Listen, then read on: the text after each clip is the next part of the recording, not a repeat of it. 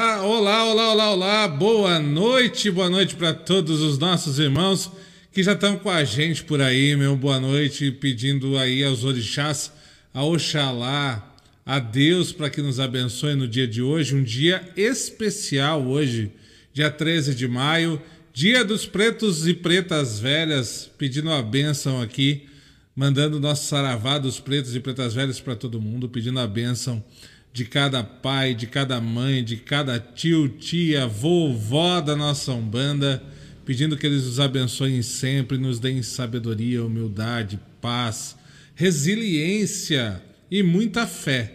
Né? Preto Velho e Preta Velha é efetivamente é, um, uma linhagem, né? uma linha que trabalha grandemente na ativação da nossa fé e nos ensina muito sobre isso.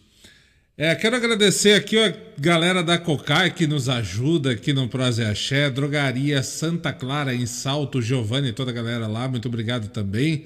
Ótica Santoro do Ilho e toda a equipe, muito obrigado. A Kátia e ao Luiz da loja Raios de Sol aqui em Dayatuba, se você precisar aí de artigos religiosos, procure a Raios de Sol.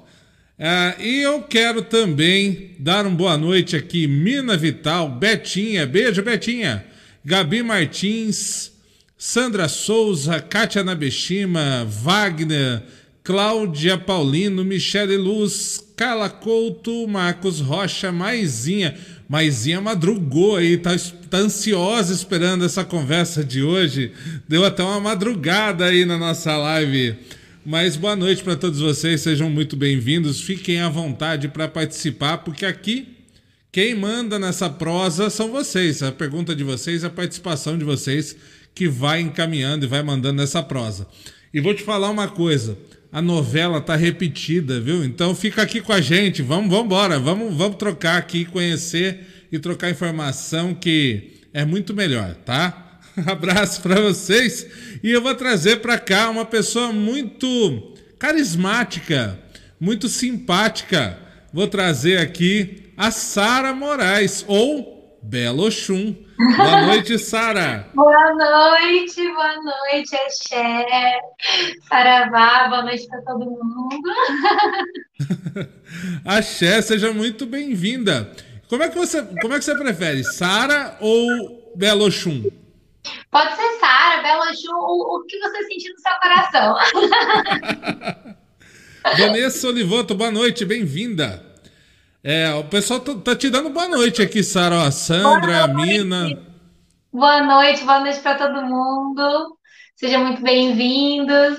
Vamos prosear. A gente gosta pouco de prosear. Eu gosto pouco, né? Quero agradecer aqui, mandar um abraço, pedir a benção para o pai Ricardo que eu conheci a Sara numa live do Pai Ricardo. Então, a bênção dele, um abração. É, e que, que belo encontro nos proporcionou para a gente também aqui chegar nessa live. Pai Anderson Souza, grande abraço, seja bem-vindo, obrigado. É, para quem não conhece a Sara, eu queria que a Sara se apresentasse. Quem que é a Sara, de onde a Sara é, é, o que, que a Sara faz. Conta pra galera aí, Sara. Bom, vamos lá. Eu sou Sara Moraes, sou idealizadora do projeto Belo Chum. Tenho a Belo Chum aqui dentro do YouTube, lá no Instagram, em canais do Telegram no qual eu trabalho por meio de terapias holísticas. Sou formada em psicologia, mas atuo como terapeuta holística através do tarot terapêutico, de atendimentos semanais com abordagens de ervas, de pedras, de cristais, como uma bombandista que sou, gosto. então, eu faço um sincretismo de tudo isso na minha profissão e atuo e também utilizo os meios de comunicação como uma forma de resistência da própria Umbanda, que eu acho que quem tem que falar, quem tem que ter lugar de fala, somos nós umbandistas, e isso faltou durante muito tempo. Então hoje eu criei coragem. a Bela ficou muito tempo sem ver minha carinha lá, eu, era só uma loja de artigos religiosos, e quando eu decidi iniciar nesse trabalho, que tem que ter coragem, aí eu coloquei a, a cara no sol, e a partir daí eu trago um pouco dos conhecimentos a respeito da Umbanda, né? Meu trabalho com a Umbanda dentro do terreiro, não tem nada a ver com, com a, a profissão em si de terapeuta holística, mas eu abraço a Umbanda, porque eu não sou Umbanda só no terreiro, eu sou Umbanda na minha vida, então não tem como Umbanda não estar tá no meu trabalho também. Então ela entra dentro das ervas, do tarô dos orixás, que a gente tem esse, esse trabalho também muito bonito, e é isso, é um, é um pouco, né? Um pouco de tudo isso. Legal, mas olha que legal, trabalho de resistência, um trabalho de caminhada e a Umbanda no meio dessa terapia holística toda e tal. É, a gente às vezes tem uma discussão, é, é, Sara. É, deixa eu só colocar uma participação aqui, ó. A Cláudia falando que delícia ter a Sara aqui. Já conheço tem um tempo, com vários conhecimentos de Umbanda e astrologia, eu me apaixonei. Ai, obrigada, Cláudia. obrigada, obrigada. É, a gente tem uma discussão, é, talvez aí ao longo da comunidade, até a comunidade mesmo de Umbanda, sobre essa ligação entre Umbanda, terapia holística, é, a terapia, terapia holística dentro do terreiro, o uhum. terreiro dentro da terapia. Como é que você vê isso, Sara? Olha, para mim foi muito difícil no começo, até vindo né, de uma formação é, totalmente que, que tem um, um olhar mais analítico, mais sistêmico, né, nesse, nesse lugar acadêmico, né, ter, é, transitar por esse por, por essas realidades. Eu acho que tudo isso veio muito da minha caminhada. Então, eu, eu estava ainda cursando a psicologia quando eu me encontrei dentro da Umbanda, né, num contexto assim que mudou minha vida completamente. E a partir daí, eu fui começar a ter um olhar para outras coisas. Né? Eu venho de uma doutrina evangélica, eu cresci dentro de uma, uma família evangélica raiz, então a, a visão de mundo era era totalmente pautada na vida, em todos aqueles conceitos. Então não se tinha, né? Uau, Eu não tinha que, que case, hein? Que case, olha só. Total, eu falo que meu giro deu, a minha vida deu um giro de 360 graus, né? Não foi nem 180, foi assim, mudou tudo, bem a roda da fortuna do tarô, bem a torre, né? A torre eu brinco lá na Belo Chão que sempre aparece. Eu vivenciei muitas torres e ainda vivencio na minha vida, que são mudanças muito profundas, né? E a Umbanda ela entrou no meio disso, dentro da minha vida, mudando completamente o meu olhar para a vida. Então eu comecei a entender um pouco da natureza, né? Ter contato, eu brinco no começo que eu era uma filha de Oxóssi Cajuta, porque eu não, não, tinha nenhum contato assim com, com, com planta, com, com natureza. Eu morria de medo de bicho. Eu ia, eu ia para a chácara da minha tia lá no interior de Minas, eu ficava morrendo de medo de aranha. Eu tinha medo até de passarinho. Eu falo que eu era muito cajuta, que eu estava muito longe do meu pai, que eu estava numa energia totalmente contrária. Não, mas, mas, mas tinha, tinha a caminhada do conhecimento, da alquimia, tinha. Certíssima, sim. Ah. Era totalmente mental, né? Era o elemento ar. O elemento terra estava faltando ali, mas o elemento ar era muito ativo. E isso foi um dos motivos que me levou a um bando, desse entendimento de mim, né? Eu fui para Umbanda realmente para uma cura pessoal. Então, a Umbanda entrou na minha vida num momento que eu estava, né, passando por algumas dificuldades e eu tive um outro olhar. E a partir daí foi caminhando paralelo à minha faculdade. Eu acabei me formando, né? Comecei ali e eu já trabalhava dentro do terreiro, fiz desenvolvimento mediúnico, fui entendendo um pouco, né? Porque como a boa filha de Oxóssi, eu queria muito entender o que, que era aquilo, qual era o fundamento, de onde vinha, para onde vai, o que é espírito, o que é vida, o que é tudo. E isso foi caminhando e deu um, um salto no momento de que eu comecei a entender que não está separado. Então, assim, os comportamentos, né, é, emocionais, psicológicos de um filho, por exemplo, de Oxóssi, não está separado de outros arquétipos psicológicos que a gente vê em, com outros nomes, em outros lugares, em outras ciências. Então, eu comecei a, a somar, né, a sincretizar esse olhar. Então, da mesma forma que eu vi uma energia de Oxóssi, que é que eu, usando Oxóssi aqui como exemplo, que eu já comecei, né, que, que isso significava ao mesmo tempo? Como que isso reverbera quando a gente pega arquétipos psicológicos, quando a gente começa a ter o contato com o próprio tarot com a astrologia, que veio seguido, né? Então eu comecei a me abrir para outras terapias. Então eu fazia né, tratamento psicológico desde os meus 15 anos e a partir daí eu me abri. Então eu comecei a ser atendida por uma amiga muito querida, né, que era taróloga, então ela fez um trabalho comigo. A partir daí eu conheci outra terapeuta que foi onde eu fiz uma astral e tudo tudo isso eu falei, gente, tudo isso se conversa, né? Quando a gente fala de Marte, a gente pode ver algum, quando a gente vê a carta do carro. Então, eu comecei a olhar para tudo isso e a psicologia não, não foi assim. Eu, eu não estava tão confortável mais ali, era como se precisasse de algo a mais. Então, também foi outra carta da torre na minha vida, para para quem não conhece, a carta da torre é uma carta de mudança que você tem que fazer, porque não dá mais, né? Um raio que cai na sua cabeça fala, chega. Então, naquele momento, eu falei, não, tudo bem, né? Eu idealizei uma vida de psicóloga, mas hoje a vida me, me levou para outro lado, que eu sou muito mais completa. Então, a partir daí, eu, eu iniciei meu trabalho dentro da Bela Chum, que era uma loja de artigos religiosos, de guias, né? Que eu mesma fazia. Sempre gostei muito uhum. desse, dessa do próprio artesanato e eu comecei esse trabalho. Então, hoje, a, a minha intenção com a Belo Chum é que muitas pessoas que tiveram esse vazio que eu tive de não me encontrar tão bem, de não, não saciar essa sede, muitas vezes, de conhecimento e também de autoconhecimento, que possa encontrar um lugar que conversa um pouco de, de todos os ambientes e ver que não está distante. Né? Por isso que eu falo que é uma resistência, porque a gente pega, quando a gente olha um contexto umbandista, é muito longe, né? Tem muito ainda esse olhar do, do cristão, que é aquela coisa, uhum. eu sou, eu sou um bando dentro do terreiro, né? Só tenho contato, agora o terreiro fecha, o que eu faço? Né? Então, assim, eu acho que isso é uma coisa, é uma mudança de vida. Então, meu trabalho, ele se encontrou nesse meio que, na verdade, foi o meu encontro com tudo. Então, eu vivenciei tudo e hoje eu entrego o que eu tenho de melhor daquilo que eu mesma bebi, que eu vivenciei e que me transformou. Legal. Te... A Maisinha fez uma pergunta que eu ia fazer também, depois dessa sua colocação histórica. Ela fala assim: uma pergunta. Como foi para a sua família e amigos, até seus amigos evangélicos, em relação à sua, sua mudança de crença, mudança de. Re... não de crença, mas de religião, né?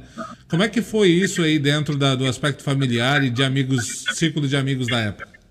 Olha, foi bem tenso.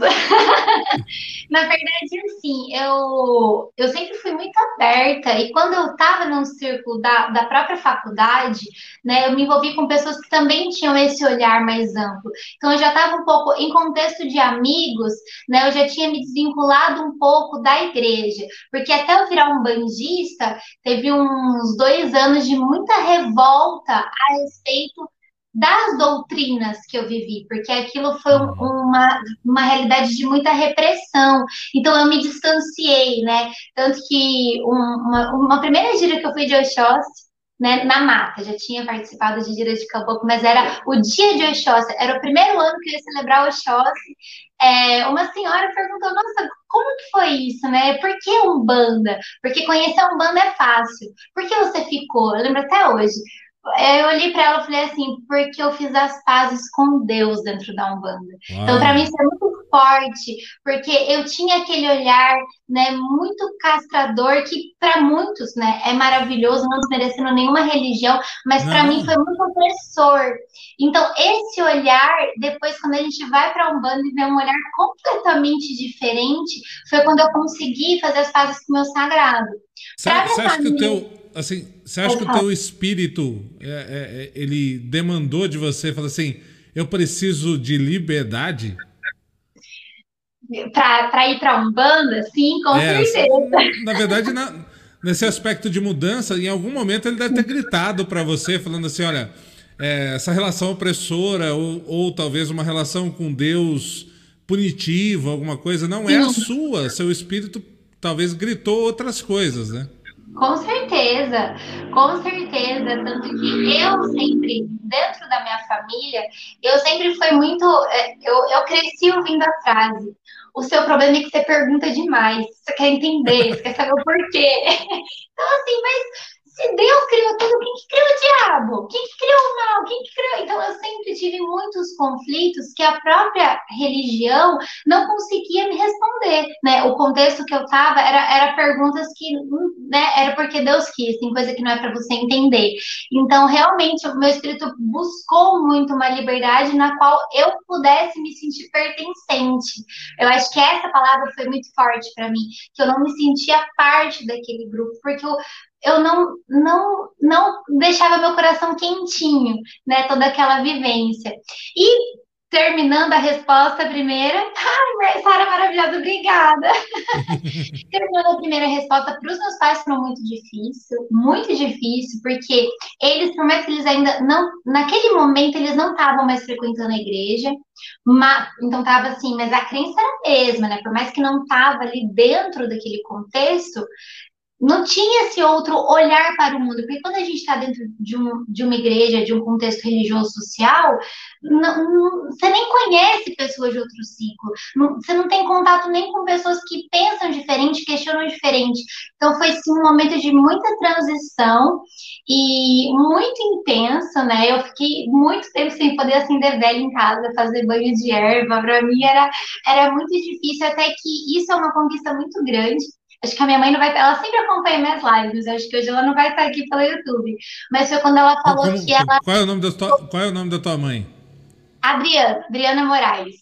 Adriana, se estiver por aí, manda um oi, senão você vai ver depois. Um beijo para você, Adriana. Isso foi quando ela falou assim, que ela aceitou a Umbanda quando ela viu a mudança que a Umbanda fez na minha vida. Então, realmente, né, me curou de muitas coisas entrar na religião e, e me reconhecer ali, fazer parte, ser tocada e ser transformada. E tanto que hoje a minha mãe frequenta terreiro de Umbanda. Olha aí! E, e, na verdade é o que a gente orienta para a maioria dos médios, às vezes, que tem dificuldade com a família. É Sim. assim, qual, Aí como é que eu posso convencer meus familiares que a Umbanda é boa, que a Umbanda é isso, que a Umbanda é aquilo? Depende de você, da sua Sim. melhora, da sua condição, da sua, é, da sua mudança. É isso que eles vão ver. É, e aí eles passam a olhar com outros olhos. Às vezes demora mais, às vezes demora menos, mas começa ali em você, não tem outro jeito. Começa Sim. ali. Aí isso vai quebrando barreiras. Aí quem sabe você faz igual a Sara e leva a mãe também para macumba e tá tudo certo, tá tudo bem. ah, ó, o Marcelo Martins está dando boa noite, que falou que você é Sara maravilhosa. Meu sogro! Beijo maravilhoso. Obrigado, Marcelo. Boa noite. Retrospectivas Bauru dando boa noite para nós. Tânia Andrade, Samira. A Maisinha tá colocando assim: Nossa, eu estava ansiosa por essa live. Sara, eu vejo que toda graduação, cursos, conhecimentos auxiliam nesse desenvolvimento do seu novo trabalho e até mesmo da sua antiga religião, é, é evolução. Podemos aprender de tudo um pouco. Sim. Você, na sua caminhada, Sara, diante disso que a Maisinha está falando, você encontrou algo conflitante por exemplo, algo que conflitava com banda, algo que não se encaixava. Você encontrou coisas que conflitam? Muito, muito, né? Eu acho que minha vida foi feita de opostos e de conflitos, né? Como eu sou taurina e touro gosta da segurança, da estabilidade, só que o meu ascendente é escorpião, então eu entro em contato muito com essa transmutação, essa mudança, e eu encontrei muita dificuldade, principalmente no, nos próprios dogmas, né? Da, do entendimento do, do ritual, né? Porque dentro do contexto que eu vim, é, é muito mental. Então, é muito na, no campo mental da oração que tem o seu poder, que tem a sua magia. E quando a gente vai para o campo magístico, minha sogra, ai, beijo, te amo. quando a gente vai para o campo magístico, isso isso diverge muito. Então, em níveis assim da própria espiritualidade, eu falo que primeiro eu tive que, que mergulhar muito para entender, para realmente conseguir trocar as minhas crenças, né? Eu tenho um trabalho muito forte de crenças, porque eu acho que o que a gente acredita é o que determina tudo na nossa vida. Então teve que muitas coisas mudarem nesse campo, né, mental e na minha profissão também, porque eu venho de uma graduação que tem um olhar muitas vezes é, cético para isso, né? Hoje tem algumas vertentes que, que estão se abrindo, mas algumas próprias vertentes é, psicológicas é, é, muito machista. Uma que eu, eu amo, eu amo, sou apaixonada pela psicanálise. Só que quando a gente pega, por exemplo, quando a gente vivencia Pombagira e Oxum e pega o discurso de Freud falando que todo conflito é baseado na mulher que, que que não tem essa energia do masculino, que busca isso, fala, gente, como assim? e a Deus onde tá. Né? Então, assim, a, na minha própria formação, eu tive muitos conflitos de, de verdades que eu tinha que fazia muito sentido, né? não essa parte de Freud, tá, gente? Mas a psicanálise do inconsciente, todas as outras, as outras histórias e. Quem, e quem, tá, quem tá ganhando nesse momento, assim, na, na, na maior parte do tempo? É, a, é a, aquela que fez a psicanálise ou é um bandista? Quem, quem ganha na maioria das vezes? É um bandista! Nossa senhora, a léguas, ganha a léguas.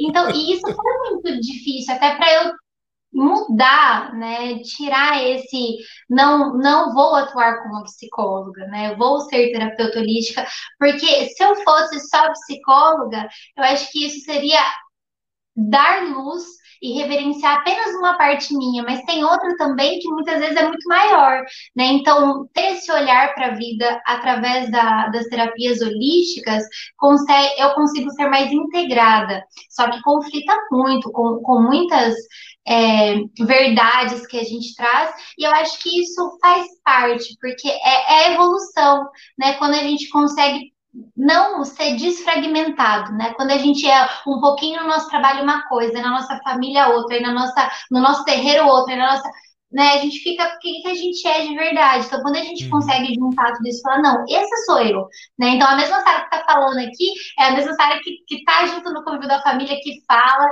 que quando chega alguém vai e fala para tomar um banho de erva, eu não tô bem, toma banho de sal grosso, é a mesma pessoa. então, não queria como dentro do meu trabalho ser diferente, né? Então, assim, eu consegui trazer isso, mas até hoje, dentro da própria banda, eu vou te falar que eu tenho esses conflitos, né, de verdades. Eu acho que, dependendo da doutrina que a gente vem, é uma verdade absoluta em uma coisa, aí você tem um outro olhar, tanto que na live do, do pai Ricardo, eu trouxe um beijo, um abraço, a bênção a ele, eu trouxe isso sobre o meu olhar para a África, o meu olhar para realmente a raiz da Umbanda, que é negra, e entender uhum. muito mais do que eu tinha um olhar totalmente cristão ainda dentro da Umbanda, que muitos têm por causa do conhecimento que a gente tem contato. Então, hoje, estudar um pouquinho sobre, sobre as nossas raízes fez eu entender muito mais da minha religião, só que entra em conflito. Então, tem vezes que eu paro e falo, nossa, é, é isso, aquilo. Até questão de ponto. Hoje que é dia de preto velho, dia 13, né? Tinha pontos de preto velho que eu amava, chorava. Depois de muito estudo, quando começa que eu falo, não gosto mais, não consigo, por causa dessa fala aqui. Então, assim, é conflitante, até dentro da própria religião, muitas vezes isso. Inclusive, você falou de pontos, você sabe que aqui as nossas lives, Prosia Shelly, tem, tem uma tradição, tá? Então você vai se preparando, porque a tradição do prosa no final da live, nosso convidado, a nossa convidada sempre tem que cantar um ponto pra gente, tá? Então é a tradição. Bora lá. Ó, vamos mandar um beijo aqui para toda a família Goulart. A Edna também tá ali. A família Goulart é uma família super gente boa. Eles sentam no sofá para assistir o prosa e curtir a gente. E mandar um beijo aqui para vó Aurora. Vó Aurora, beijo para a senhora. Obrigado. Beijo, obrigada. A Sandra tá falando a live da Sara de terça-feira que passou foi show. Quanto conhecimento. Uau, as orientações foram ótimas. Olha aí. Obrigada, Sandra. Obrigada, obrigada. Toda terça ah, a gente tem. Pode falar. Não, continua, por favor. Toda terça a gente tem lá na Belo Horizonte no Instagram um encontro às nove da noite, na qual a gente conversa sobre a Lua. Então, as fases da Lua, a partir daí a gente consegue entender melhor quem a gente é. Então, eu trago um pouco do, do conteúdo da astrologia, mas junto com o tarô, trazendo um pouco das dicas de como é, né? Como é a gente realmente estar em contato com a natureza, que hoje está tão perdido, né? Muitas vezes, né? nem sair, na verdade, a gente está podendo. Então, entender uhum. essa energia, eu acho, eu acho também que é um resgate. A Carla está fazendo uma colocação aqui. Ela fala, pai, quero muito saber sobre a minha saúde.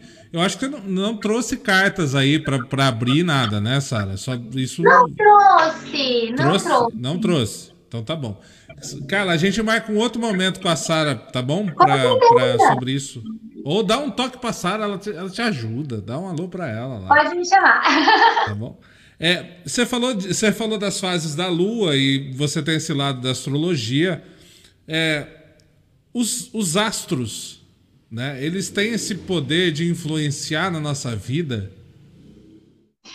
Olha, eu acredito numa lei. Para explicar isso, que é muito é, isso daí entra também na frase do karma, né, do determinista. E tem um pouco disso quando a gente fala de astrologia, tanto que ela é muito vista, né, muito mal vista por causa disso. E na verdade o que acontece? Existe uma lei hermética, né? Tudo que está fora é como que está dentro. Então, vou dar um exemplo. Se você está uma desordem mental emocional, é praticamente quase que impossível a sua casa, a sua vida estar tá organizada. Ela vai refletir o seu interior. Em alguma área, pode ser na área do seu trabalho, do seu relacionamento, vai estar um caos assim como você está. Então, a gente entende que existe isso, o que é um pêndulo, né? Não tem como ser muito diferente. Vai refletir, é bem mistério de Exum, né? É o espelho. Então, a uhum. astrologia, os astros, é um grande espelho no céu que, na verdade, refletem como nós estamos e ao mesmo tempo refletem a energia que devemos estar. Então, assim, quando a gente fala, por exemplo, da lua, a gente está na lua nova, a gente está numa lua nova em touro, que a gente fala que é uma oportunidade de eu escolher uma semente que eu quero plantar que vai crescer. A gente entende que é uma energia que está disponível, igual a chuva. Se estiver chovendo, eu escolho se eu vou sair tomar um banho de chuva, se eu vou ficar aqui dentro. Se eu vou pegar o mar da chuva e sair, de uma maneira talvez é, assim sou, eu, eu particularmente sou bastante leigo tá então vou tentar falar de uma maneira bem leiga para ver se eu estou no caminho de entendimento sim os astros dependendo da posição eles todos eles têm energia como tudo é energia né? exatamente né? então dependendo da posição que eles est estão essa essa energia ela pode fazer mais ou menos é, ela está disponível, ela pode fazer mais ou menos essa influência, ou essa condição, ou essa recepção. Seria mais ou menos esse o conceito, Exatamente. é isso? Exatamente. Tá. Por exemplo, então, um dia ensolarado. Você escolhe, você vai querer ir para a praia, você vai querer tomar uma cerveja, se quiser fazer um churrasco. Só que o dia está ensolarado, não tem como a gente mudar isso. O dia está ensolarado. Então, os astros, eles se movimentam. E o movimento, e como você disse, a energia, o tema que eles, eles trazem em si vão dar dicas de qual é a energia que está disponível. Então, uma energia de frutificação. Eu vou escolher qual semente eu vou plantar. Eu posso escolher não plantar nada? Posso. Né? Eles não mandam na gente, só que existe uma influência sim, como tudo na nossa vida, né? É um, é um grande reflexo, a natureza reflete quem nós somos, né? A verdade é essa.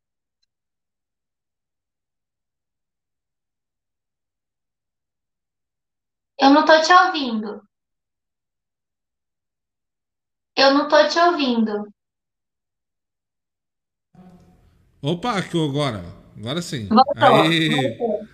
Pedir aqui a benção, mandar um beijo pro Pai Elcio de Oxalá, que tá aí na live. Obrigado, Pai Elcio. Um grande beijo sua bênção sempre, pai. O pai, inclusive, publicou nessa, no dia de hoje, ele, ele homenageando os pretos velhos, uma linda cantiga. Obrigado, pai. Marli também, beijo. Beijo, Marli. Grande beijo para você. Fique bem aí sempre. Ó, tá, tem uma cobrança aqui para você, ó. Manda beijo pros sogros mais incríveis desse mundo, ó. Beijo, amo vocês, Simone, Marcelo, obrigada por estar aqui, obrigada, tô morrendo de saudade.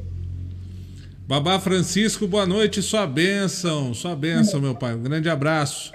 A Sandra está perguntando: poderia dar uma explicação rápida sobre ascendentes nos signos? Bem rápido eu vou dar, mas eu vou te dar uma dica que eu tenho ascendente em todos os signos lá no canal da Belo Chum no YouTube. Então, se você procurar Belo Chum, tem uma pasta com, explicando o que é ascendente, explicando o ascendente em cada signo. Mas, em resumo, o ascendente é aquela energia, que é o signo, que vai nascer junto com você. Então, no momento que você nasceu, ele estava ascendendo no céu. Então, é uma energia que você vai ter toda vez que você se expressa, que você inicia algo. É a nossa ação na vida. O ascendente, muitas vezes, como os outros nos veem. É mais fácil ver o outro pelo ascendente do que pelo sol, que é algo mais interno. Então, ascendente seria a nossa cara, né? A nossa expressão, a, a nossa roupa, né? Seria a nossa máscara, mas é uma máscara que eu não tiro. Ela faz parte de mim. É isso. E o que, que a, até tua sogra falou um pouco do mapa astral. O que, que é esse mapa astral? O que, que ele fala para mim? Tudo! Tudo! Olha, o que é o mapa astral? O mapa astral é uma foto do céu no momento que você nasceu. Então, vai mostrar a disposição de todos os astros, Sol, Lua, Júpiter, Plutão, dentro dos signos e como eles estão conversando. Pensa que o nome já diz muito do que se é. O mapa, ele vai te dar o caminho para aproveitar as energias que vai estar tá mostrando que você tem de positivo e vai te mostrar os pontos que você tem de negativo que você tem que trabalhar, que é uma energia que a gente tem que desenvolver. Então, a gente pode pensar isso sobre muitos vieses. Qual que eu penso? Eu acho que o mapa, ele seria a carta reencarnatória nossa. Sabe quando a gente vem né? A gente tem muito BO de outra vida, então o uhum. mapa é aquelas linhas vermelhas que a gente chama dos aspectos de tensão, que vai mostrar né, o ponto que eu mais tenho uma dor, que eu tenho um desafio, que eu vou precisar trabalhar para evoluir naquilo. E vai mostrar também um ponto que está fluindo, né, que eu já trabalhei, que hoje eu posso colher os frutos disso. Então o mapa ele diz muito sobre tudo na nossa vida, como a gente sente, como a gente ama, como a gente se expressa e como a gente deveria porque muitas vezes a gente está muito distante da nossa energia. Então, o mapa astral é um caminho para dentro para a gente conseguir evoluir nessa nossa encarnação. Mas olhando, olhando também para um lado de psicanálise agora, é, ele pode contribuir com autoconhecimento? Total. O, o mapa é um caminho para dentro. Porque, assim, ele não é aquela coisa de, ai, porque eu sou taurina, eu sou apegado. Não é isso. É, eu tenho a energia de touro para me ajudar no desapego. Porque essa é a minha dificuldade. Então, a culpa não é do signo, a culpa é minha. Eu tenho essa energia em desequilíbrio. Ela está disponível, ela está forte para mim. Eu tenho que saber como eu vou trabalhar ela. É como se fosse filho de orixá, né? Nas, uhum. nas suas comparações devidas. Mas, assim, eu sou filha de Oxum. Né? Eu, eu posso trabalhar essa energia de Oxum com amor, né? com a nutrição, com amparo, ou eu posso desenvolver o quê? Os ciúmes, o apego, o ódio, a manipulação, é a mesma energia. Né? Então a gente tem que saber como a gente está. O mapa ele dá isso, ele mostra um pouquinho do, do termômetro de ou você está desequilibrado ou você está em falta. Então ele também traz muito autoconhecimento demais. Entendi. Ah, deixa eu mandar um beijo. Falar em autoconhecimento, quero mandar um beijo aqui para Damares Scaringe, ela também é terapeuta é, holística, teve com a gente aqui duas semanas para trás, aí, duas semanas. É, falou de autoconhecimento, nós falamos de, de muita coisa boa aqui durante as duas semanas que ela passou. E vamos ter mais, porque a galera adora esses, esses assuntos, é muito legal, né? A gente falar sobre essas coisas. Então, Damares, beijo, obrigado aí pela sua presença, viu? O Rafael do Fala Xé tá na área. Abraço, Rafael. Benção. Obrigado pela presença. Ô, Rafael, se você não convidou a Bela Oxum ainda para estar tá no Fala Xé, ó, aproveita, tá bom? É. Porque, porque, ó, a sogra, a sogra tá garantindo aqui. A Bela Oxum é o sorriso mais lindo dos astros para você ver com vontade de ver novamente. Olha aí. Maravilhoso, meu sogro, maravilhoso. ah, e aí, nesse, nesse mundo todo, é, como é que você daí leva isso, né? É, co como um bandista também, né? Você tem aí, você falou tarô dos orixás e tal. Sim. E quando você começa, eu fiz essa pergunta para Damares também, quando você começa a fazer esse atendimento, né, lá com tarô, é, ou fazendo mapa, e fala assim, pô, esse caso é um pouco mais, um pouco mais da macumba, é um pouco mais para lá, né? Como é, como é que é esse, esse lance aí, essa, essa, essa, existe limite aí, existe, ou não? Olha, como que é, né? Assim, é, é aquele pisar em ovos, né? Porque a gente tem que ter um, uma ética muito grande, né? Eu, eu tento não, por mais que eu trago, tanto que todo, todo o meu cenário é um bandista, na hora que eu estou atendendo a pessoa, a pessoa está vendo o orixá do meu lado, não entro a fundo nisso porque não é a proposta.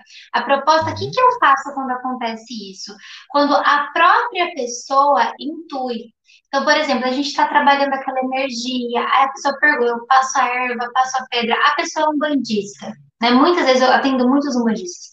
Sara, a energia disso daqui, né? Como que a gente poderia trabalhar? Aí eu associo sim, livremente, falo, olha, essa energia, vou usar aqui meu exemplo, né? Essa energia de o quê? De amor próprio, de autoestima, você precisa encontrar o seu valor, trabalha o chum na sua vida. Só que eu não, eu não indico coisas assim, se a pessoa quiser saber mais, eu sempre indico em um terreiro, né, conversar com guia, mas do mais, eu tento trazer muito para o aspecto prático, então assim, se relacione, coloque um ponto dela, acenda uma vela, acenda um incenso, né? Traga essa energia para você. Então, eu tento fazer dentro dos meus trabalhos um, uma incorporação daquela energia, né? Então, uhum. assim, trazer para o dia a dia, porque eu acho que o, o terreiro é extremamente necessário. Só que é muito difícil, ainda mais nessa época de pandemia, está muito distante. Então, como que a pessoa vai estar tá indo? Né, eu mesma, né, não estou fazendo parte de nenhum terreiro no momento, por causa do que eu acredito que seja o melhor, o mais é, dentro do que, eu, do que eu sigo a ser feito. Então, é difícil uhum. também acompanhar a pessoa fazendo uma coisa que eu não estou fazendo, que eu não concordo. Então, eu estou tentando trazer, eu trago sempre para o autoconhecimento. Então, como, aí eu trago os aspectos de Oxum, por exemplo. Como que é o seu amor próprio? Né? O que, que você vê em você que tem valor? Qual que é o seu ouro? Então, a gente vai trabalhando o arquétipo. Né? Então, dentro do meu trabalho, eu tento muito trabalhar o arquétipo. Isso a gente pode fazer o a mesclar Oxum junto com Vênus, junto com alguns signos, por exemplo, touro, que a gente vai entendendo os indícios de como está a energia dessa, dessa na vida da pessoa. Sem fortalecer aquelas desculpas que às vezes a gente escuta, fala assim, ah, eu sou briguenta porque eu sou de Ansan. Eu sou, é porque, né, eu sou possessiva porque, tá, né? Muito não, pelo não. contrário, né? É o, contra... é o inverso disso. Exatamente, exatamente. Eu, tra eu trabalho nesse ponto. É esse ponto que eu tento trazer, né? O esclarecimento e a autorresponsabilidade. Porque é muito, é muito difícil quando você coloca a sua vida na, na mão do guia, na mão do orixá, né? É porque eu sou de, ou é porque fizeram algo para mim. Eu acho muito perigoso esse discurso. E ao mesmo tempo seja qual arquétipo que a gente se identificar. Então, eu sou assim porque eu sou de touro, eu sou assim porque eu sou de gêmeos. Não, é uma energia que está disponível. A gente tem que trabalhar ela no seu positivo. Então, quando o, o tema é esse, eu tento trazer esse trabalho, porém, trabalho muito com pessoas que não são bandistas, né? Por mais que vieram da Belo Exu, não fazem parte da religião, não são adeptas. Então, eu respeito e eu continuo trabalhando esses aspectos, só que por outro viés. Então, a gente trabalha ali pela astrologia, que são os signos, a gente pega a força das ervas dos signos, das pedras dos signos, e a gente vai trabalhando, que no final é a mesma energia, só que aí a gente vai trabalhando partes separadas dela. É a mesma coisa, no fundo. Entendi, acho, ficou, ficou bem claro. A Sandra está perguntando o que, que é magia natural? Magia natural é tudo que o preto velho faz. É pegar um galho de arruda e descarregar a gente, encaminhar o obsessor, limpar, purificar com galhos de arruda. É você usar a energia dos elementos da natureza de uma forma magística, ou seja, você ativa aquela energia para que você possa trabalhar. Então, você pega ervas que são um teor de descarrego, ervas quentes, né? E você trabalha a limpeza. Você pega o elemento da água e trabalha suas emoções. Então, a gente está em contato com os quatro elementos, entendendo a energia de cada um, né? Qual que é feminino, qual que é masculino, né? Qual que ajuda a gente a, na introspecção, qual que é para ação, e a gente faz um ritual em cima disso. Simples, gente. Acender uma vela é ritual, é magia, né? Fazer um banho é ritual, é magia. Não precisa ser aquelas coisas de filme. Não é isso. É no nosso dia a dia, né? A bruxa mesmo, né? A bruxa, a preta velha, que é assim, mandingueira, era no, no cozinhar que ela estava fazendo a reza dela, era varrendo a casa dela com galinha de alecrim. Então, é no nosso dia a dia que a gente faz essa magia natural. Mas, em resumo, é quando a gente utiliza dos quatro elementos para o nosso bem, para o bem dos nossos, né? Buscando algo. Legal. Tá olha, Kátia, eu aqui fazendo um escalda-pés de arruda que a minha amiga Damares ensinou, olha aí. Maravilhoso! Perfeito! é magia! Eu amo escalda-pés, amo. Eu vou te fazer uma pergunta assim, um tanto quanto capiciosa nesse momento, mas eu tenho que fazer. Porque você, claro, estudou, adquiriu bastante conhecimento, isso é maravilhoso. mas ao mesmo tempo você é um bandista. Você trabalha, Sim. naturalmente, trabalha num terreiro. Em algum Sim. momento estava trabalhando. E a gente sabe que é, todo mundo. É, hoje é muito difícil a gente encontrar médios inconscientes 100%. Sim. Né? Sim. E aí, quando você está trabalhando lá com o médium, como é, e esse conhecimento todo passando, o médium, o, guia passando, como é, como é que equaliza isso? Porque é, é, para uma coisa não entrar na outra. Você, você, você talvez é, não tenha essa preocupação, não passou por isso, ou passou e ficou preocupado em algum momento. Olha, eu acho que quem não passou mentiu. Médico que fala, ai, mentira, gente. A gente morre de medo de ser a gente, de, de, de ser o guia, ser o guia, ser a gente. O maior conflito quando a gente tem a ordem de atendimento. Todo mundo quer, né, incorporar. Agora, quando toma a ordem de atendimento, eu lembro até hoje, foi numa né, filha de Oxóssi, uma dia de caboclo né, numa festa de Oxum em outubro. Eu lembro certinho o primeiro atendimento que eu dei. O guia da mãe veio, né? A Jurema lá, me acabou, tá trabalhando. Era o momento que todo mundo incorporava na festa. Aí ela uhum. cantava para subir e ficava só os de trabalho, né? E a gente camponava os outros. Aí ela falou: Você fica. Nossa, aquilo por dentro, eu quase dei um pontapé eu mesmo na Jurema. Falei: Sobe, pelo amor de Deus, não tô preparada. e assim, eu acho que eu, eu costumo falar que a, a mediunidade, o trabalho com os guias, é, é impressionante o quanto quem mais ganha com isso somos nós. Eu acho que to... não teve um atendimento que eu passei que não ficou um ensinamento para mim, um tapa na cara, né? Um, sabe, aquela coisa assim, olha, tudo isso que essa pessoa tá falando, você estava ontem chorando por causa de uma unha, né? Então, assim, é muita coisa que dentro ali do atendimento, os nossos guias estão trabalhando muito com a gente, né? Então, como que fica essa separação? Eu acho que é muito o estudo. Eu acho que estudar sobre a Umbanda antes, antes do atendimento, antes da incorporação, é importante, porque a gente começa a ter um distanciamento de quando sou eu e quando é o guia. Né? Eu entendo o que o guia faria e o que o guia não faria. Eu entendo quando eu estou passando na frente, porque isso é muito natural, a gente vê muito isso, né? Quando o, o médium está passando na frente do guia.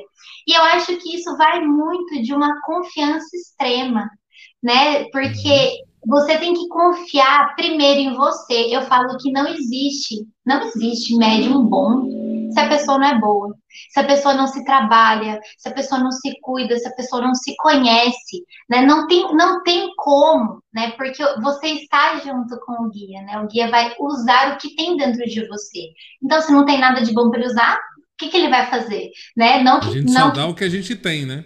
Exatamente. Então, eu acho que o autoconhecimento me ajudou muito, né? E a confiança, porque chega um momento que a gente tem que entregar, a gente tem que abrir mão do controle. Isso para mim é muito difícil, né? Taurino, escorpião, controlador, né? É abrir mão do controle e saber que você. Eu, eu falo assim, gente, muitos amigos me perguntam como que eu sei? você tá ali, você não vai dormir, para de achar que você vai sonhar, você tá. Só que ao mesmo tempo você tá em segundo plano, porque vai vir coisas, você vai sentir coisas que você tem que acreditar que é guia e entregar. E quando você entrega, você é como se fosse um tubo, né? Um tubo. Se o tubo tá cheio de sujeira, a mensagem não passa clara. Né? Então, a sujeira é quando a gente não se trabalha, quando a gente não trabalha nossas emoções, quando a gente não conhece, né? quando a gente não tem segurança disso, tá sujo. Quando a gente Mas limpa. Eu, eu, fico, eu, eu, fico às vezes imaginando, assim, né? Sei lá, vamos falar do escaldapés da Kátia. Aí você Sim. falou, nossa, maravilhoso escaldapés. Aí chega uma pessoa lá no terreiro para você, né? Você vai passar com a Sara ali, com o guia da Sara, legal. Ela conta algumas coisas e fala assim: hum, escaldapés de arruda é bom para isso, né? Você sabe. E, e, você, e você fica ali, né? E, e, aí você tem que ceder isso pro guia, o guia passa uma outra coisa completamente diferente. Total. É esse ponto que ia chegar, a confiança, né? De você se colocar, é como se fosse autoescola, quando a gente está aprendendo a dirigir. Né? Em vez da gente estar tá no carro, a gente está do lado, a gente tem o volante, a gente tem o controle do nosso pé, mas quem está dirigindo é o guia. Então, muitas vezes o guia, nossa, eu já passei por, por muitas situações assim, de vir aquela, aquela uma questão e o Guia começar a falar de uma coisa nada a ver, você fala, gente, o que que tá acontecendo? Aí do nada ele pegou aquele ponto que a questão era de outra coisa, estava rever...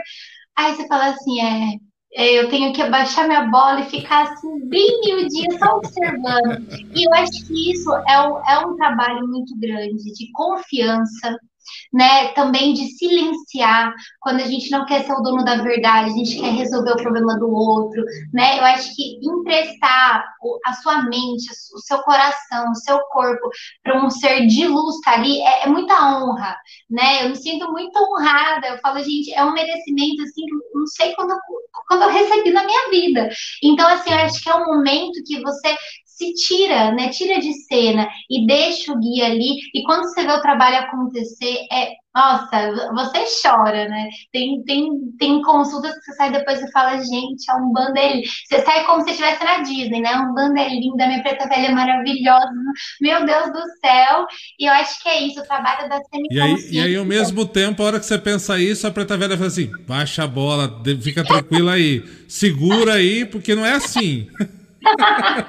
é verdade. Não e é? mania de endeusar, né? Eu endeuso todos os meus guias, né? Eu tenho essa coisa, gente, pra mim, eu falo, meu Deus, se, eu não sou nem a unha de vocês, né? Então, é, é muita honra. Eu acho que o trabalho da semiconsciência é para isso, né? É para o uhum. desenvolvimento do médium também. Então, assim, eu cresci muito, muito, muito depois de, de ter tomado a ordem de atendimento, de ter começado o trabalho, e foi um trabalho muito mais interno. Né? É muito mais interno, porque a gente, eu falo assim, hoje, eu não lembro de todas as. Eu, se alguém me perguntar como foi, eu não lembro de nada, sim, eu não tenho Sim. a recordação. Só que uhum. tem algumas mensagens que ficam muito claras que eram para mim também. Então o guia deixa muito nítido, então tem muita coisa que a gente aprende junto e a gente cresce junto, né? É, dentro da astrologia, existe um, um ponto, né, um asteroide chamado Quiro, que é o curador ferido. Né? Tem uma mitologia por trás, mas enfim, ele tem uma ferida que não cura, ele é semideus e ele se especializa em todas as artes de cura e ele acaba o quê? Curando todos os outros. E não se cura, porque a ferida dele é eterna, só que ele ameniza a dor. Então, eu acho que o trabalho do médium é muito isso. É o curador ferido. Tem médium perfeito? Jamais. Né? Nós somos o quem mais precisamos, na verdade, da ajuda dos guias. Por isso que é tão intenso. Então, a gente entrega e recebe muito. A partir do momento que a gente se doa, a gente recebe dos guias. E isso é transformador. Não é à toa que o pai Sandro Luiz tem um trabalho, um abraço para ele, a benção. Beijo, beijo, beijo. O Juca tá aí que participa desse projeto que chama Curador da Alma, né? Exatamente. Né? Colocar assim, né? Todo todo aquele, é, uma disse, os guias são curadores de alma. Todo terreiro é curador de alma, né? Inclusive o Juca está aqui. Beijo, Juca. Boa noite. Obrigado pela presença. Falando que parabéns, Sara, pela sinceridade sinceridade, por esse amor à espiritualidade. Obrigada, Juca. Gratidão. Mas o povo aqui não, não esquece, não. Aqui, ó, ó. Ela tem uma voz linda, hein? Quero ver ela cantar. Ai, meu Deus. Ai, minha é... voz é, não, gente. Ai, meu Deus. Sara, falando de tarô. Tarô tem o que de diferente para um baralho cigano? Se tem diferença, não tem? É, o, que, o que, que você vê num tarô? Para que, que ele para que, que ele é usado, enfim, para que, que ele pode ajudar? Olha, o tarô é diferente, sim, a estrutura dele, a, a, quantidade de cartas, né? O baralho tem menos cartas que o tarô. O tarô tem uma distribuição muito diferente, tem os arcanos maiores e depois, né, os arcanos menores dentro desses naipes, com 10 seguindo os naipes, aí o cavaleiro, a rainha, o rei. Qual que é a diferença que eu vejo? Eu não trabalho com baralho cigano ainda, né? Acredito que uhum. um dia eu vou trabalhar. Ainda não trabalho. Eu entendo que o baralho cigano, ele também traz uma transformação, uma ajuda, e é muito mais diária. É muito assim, muito do que está acontecendo agora, sabe? Ele traz uma resposta mais rápida pelo que eu ouvi, pelo que eu já vivenciei. Né? O baralho cigano, ele ele ajuda a gente no cotidiano, né? As respostas não é aquela coisa a longo prazo, ele ajuda a gente na, nas questões do dia, né? O tarô, eu vejo que ele tem esse caráter de ser usado, ele pode ser utilizado de uma forma muito mais terapêutica. Por quê? Dentro do tarô, a gente tem os chamados arquétipos, que é o que a gente está conversando desde o começo, por exemplo, de Oxum, ser filha de Oxum, dos planetas, de Kiron, né, o arquétipo do curador ferido. Então, o tarô ele tem 22 arcanos que trazem praticamente abrangem todos os arquétipos. Então tem o jovem, né, o inocente, ali no louco, que viaja, tem o imperador, que é o dono da verdade, né, é a segurança. Tem vários arquétipos que trazem muita simbologia para o nosso próprio inconsciente, que a gente consegue fazer um trabalho de resgate dessas figuras, né? Quando a gente não gosta de uma, né? Quando a gente fica incomodado, o que, que aquilo está querendo te dizer? Então a gente traz um trabalho, eu trago um trabalho muito terapêutico com o tarô. Eu tento trabalhar esses arquétipos na pessoa. Então, dependendo de onde cai, né, de como que é o jogo, olha, vamos trabalhar aqui sua intuição. A lua tá falando que cadê o elemento água? Tá lá no fogo, é, né? Tá lá Não é uma questão, não é uma questão de futurologia assim, né? De, de busca de sorte, de olha, isso vai acontecer na tua vida, e você tal, tem que se preocupar com isso. Não tem nada a ver com isso, né? Não, o meu trabalho não é assim. Eu não vejo o tarô dessa forma. Eu acho que ver o tarô uhum. dessa forma é diminuir muito, né? Muito o poder que ele tem. Porque ele é um reflexo. O tarô é, é batida essa frase, mas o tarô ele é um espelho do ser humano. Ele espelha todas as fases. Tem a mãe, tem o, tem o filho, tem a jovem, tem o controle emocional que a gente está tendo na força, tem o diabo, né? Que fala dos nossos prazeres, das nossas necessidades carnais. Tem tudo ali. E tudo está dentro da gente.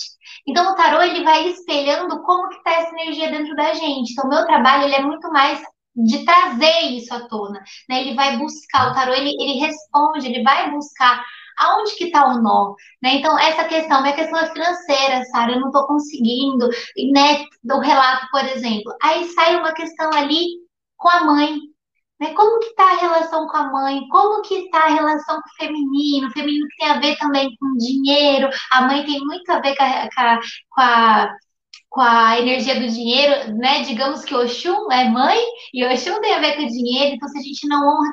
Então, assim, a gente vai trazendo muitos pontos que não fica focado, ai, faz esse banho, faz isso. Não, não é isso, né? Todo o resto vai colaborar. Mas se a concepção nossa, se a nossa consciência não mudar, não tem banho, não tem nada que resolva. Então, eu trabalho dessa forma muito de autoconhecimento, de desenvolvimento pessoal. Galera, é o mesmo lance de você ir num terreiro e falar assim: olha, é, eu tô brigando, eu quero, eu quero um X namorado, eu quero trabalho. É, é, é subutilizar o guia para uma coisa Exato. que não tem. É a, mesma, é a mesma relação que ela está falando com o tarô, é a mesma ideia que a gente coloca aqui em relação aos guias, em relação à Umbanda, né? Querer subutilizar as, as ferramentas e mais, gastar o tempo né, de, um, de uma energia de um irmão que já está em outro passo para falar sobre coisas assim tão é, que não precisa, né? Aproveita aquele tempo para aprender autoconhecimento, para aprender a caminhar, aprender a se relacionar, enfim, relacionar com você mesmo, estou dizendo, né? Para destravar isso, as coisas que ficam no peito, enfim, assim e assim vai. A Maisinha tem uma curiosidade. Você já teve a oportunidade de atender algum amigo que não acredita mas que tiveram curiosidade em saber mais sobre os seus conhecimentos, isso é, o seu trabalho e como o que você faz poderia ajudá-los. Aquele cara que não acredita, mas fala, viu? Você não quer fazer meu mapa astral para ver como é que é? Olha, por incrível que pareça, eu acho que não. Porque, assim, eu tenho muita ressonância com pessoas dessa área que acreditam, que está muito envolvida. Então, assim, quando eu comecei a fazer, meus amigos, todo mundo perto de mim era, nossa, eu quero ver, pelo amor de Deus, faz. Então, assim, eu, eu graças a Deus, eu quero pessoas que, que acreditam muito, né? Então, eu nunca tive essa essa, essa questão. Eu tive essa questão com a minha mãe, pensando bem, minha mãe, né, de novo. minha mãe, ela era meio cética essa questão do mapa astral. Ah, Olha, eu não sei se eu não sei, eu não sei se a missão da é da tua mãe com você, eu acho que é mais você com a tua mãe, olha lá, hein? É, quem sabe, pode ser, faria muito sentido. Minha mãe ficou cética e eu estava trabalhando já há um tempo, há muito tempo, com, com mapa, tudo. Ela segue a Bela não gostava mais nunca. Aí esse ano, ah, eu quero meu mapa. Falei, nossa, é sério, é sério. Ela amou, ela viu, né? Eu gravei, eu faço a gravação do mapa para a pessoa ter. Nossa, eu vou ouvir mais vezes, me descreveu, é isso mesmo. Eu não gostei das partes difíceis, eu tô melhorando, mais uma vez, então, assim, tá muito legal a aceitação. Eu acho que é isso, tudo tem seu tempo, né? A gente não pode querer enfiar a goela abaixo do outro, porque quando a gente tenta. É, é, eu gosto muito da frase que fala: água demais também faz matar plantinha. Então, a água é vida, né? O conhecimento que eu tenho, o meu trabalho, eu, eu acredito muito porque é o que eu vivencio. Só que se aquela pessoa não, não, não é o momento dela, ela já recebeu água suficiente, eu vou fazer mais mal do que bem. Né? Então, eu tento me atrair muito, né? Me, me, perceber muito na lei do dar e do receber. Porque muitas vezes a gente tem né, esse, esse mal de querer ajudar né? Ah, eu sei o banho que vai ajudar. Ai, nossa, eu sei o que vai ajudar. Vamos fazer isso. E a pessoa não está naquele momento. A pessoa está em outro momento ainda, que precisa de muito pouco, né? Porque é o que vai dar conta, porque a dor ainda está muito grande. Então, assim, eu acho que a gente tem que respeitar também. Eu tento muito com o meu trabalho fazer isso. Então, assim, nunca passei. A minha mãe foi, o, o maior, assim, só que depois de um tempo, quando ela sentiu o chamado, ela resolveu fazer e adorou, então foi muito bom. Olha que legal. A Cláudia estava te fazendo uma pergunta. Eu não sei se você vai saber responder diretamente, mas eu vou até é, colocar um pouquinho mais sobre ela, assim. O que fazer se o baralho cigano disser uma coisa e o tarô dizer, é, é, falar outra coisa? Eu não sei se você consegue, porque você não trabalha com baralho cigano, né? Eu não sei se você consegue colocar sobre isso exatamente, mas eu vou, talvez, dentro das próprias terapias, né? Se uma terapia dá um caminho e aí, sei lá, o tarô dá outro caminho, como é, como é que faz nessa hora? Olha, é, é complicado, eu nunca passei por isso. Porque, como eu disse, eu não trabalho com baralho cigano, eu trabalho com tarô em, em questão de oráculo, oráculo da deusa. O que, que eu entendo, né? Eu costumo falar muito para os meus pacientes que, assim, quando você busca uma coisa, eu vou dar um exemplo clássico. A gente está com um problema. A gente vai no terreiro e passa com o guia. O guia passa uma coisa. Tá. Aí na gira seguinte, a gente volta, passa com outro guia para falar do mesmo problema. Aí outro guia passa coisa. E assim vai, até que você não resolve nada. Por quê? Porque você não seguiu o primeiro. Então, eu, eu sou dessa opinião, né? Você entrou em contato com algum conhecimento, foi, eu não sei como foi a questão, se foi no mesmo jogo, no mesmo atendimento, mas você uhum. foi lá e foi consultada, por exemplo, pelo baralho cigano. Coloque em prática aquilo. Porque se não, se não for aquilo mesmo, mal vai fazer. Então, vivencia, coloque em prática, siga.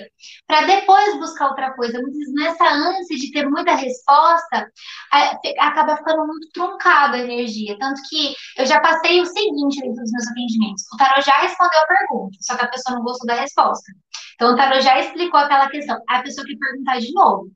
Aí eu falo, vamos perguntar, mas lembra que o tarot falou isso, isso, isso? Muitas vezes o tarot responde a mesma coisa.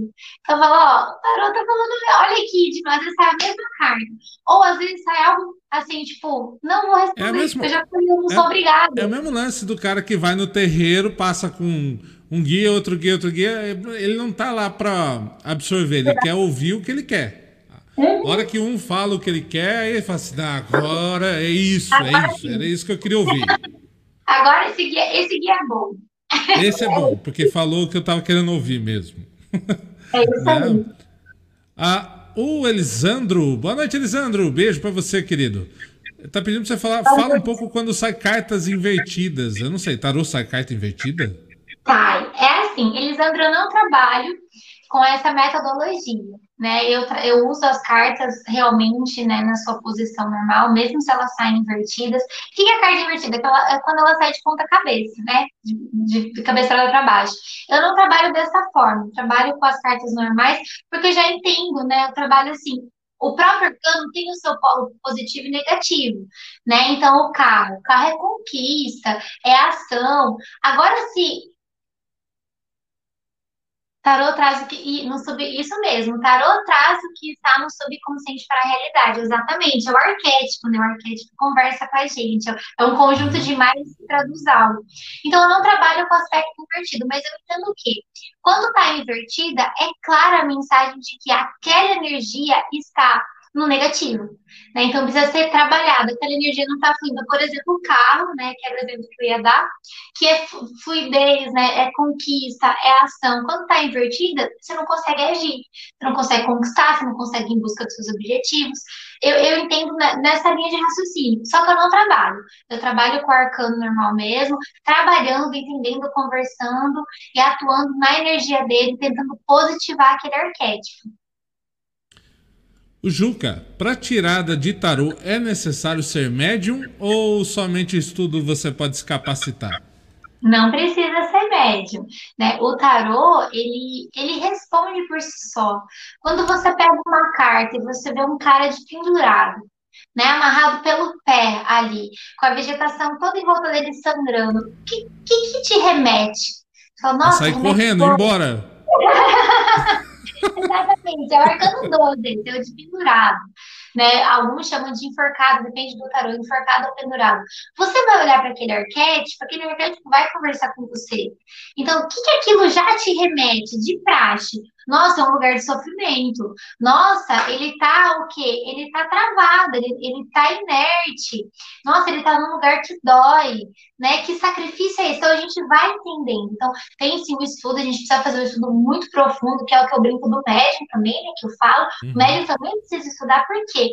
Porque é importante a gente ter o, o total controle, contato e conhecimento daquilo que a gente manipula. Então, eu tenho que entender o aspecto de pendurado no, no negativo, que é o que aquela pessoa que não está conseguindo olhar a vida por outra ótica, que não consegue mudar sua consciência, mas também quando a pessoa precisa fazer aquilo, né? É aquela coisa assim, tá doendo, mas a dor tá sendo boa, né? Não queira já remediar ela. Você precisa passar por isso, para deixar morrer, que é o próximo arcano quando da morte, para deixar morrer o que tem que morrer, para ir para a temperança, que é o equilíbrio. Então, muitas vezes a gente uhum. quer sair do pendurado, mas o pendurado é necessário, né? O enforcado é necessário.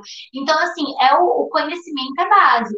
Claro que Nada impede do médium jogar, né? Que vai ter toda aquela intuição, mas é natural, todo mundo tem intuição, todo mundo tem mediunidade, né? O contato com, com, com a espiritualidade. E o próprio contato com o tarô, ele responde para você. A, a, carta conversa com você. Tem, né? tem uma. É energia.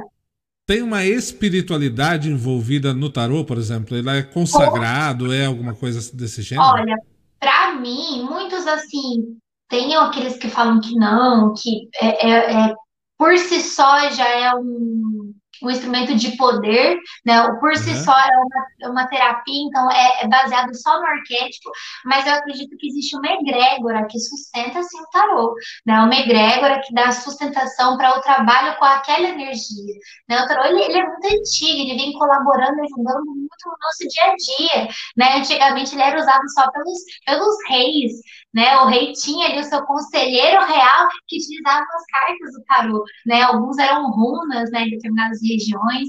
Então, uhum. assim, é sim, eu acredito sim que existe uma egrégora que sustenta o trabalho com o tarô, né? A energia do próprio tarô né, da, daquela ancestralidade ali, né? Porque o tarô, ele, ele tem uma ancestralidade, todas as pessoas que já jogaram estão contidas ali nas cartas, né?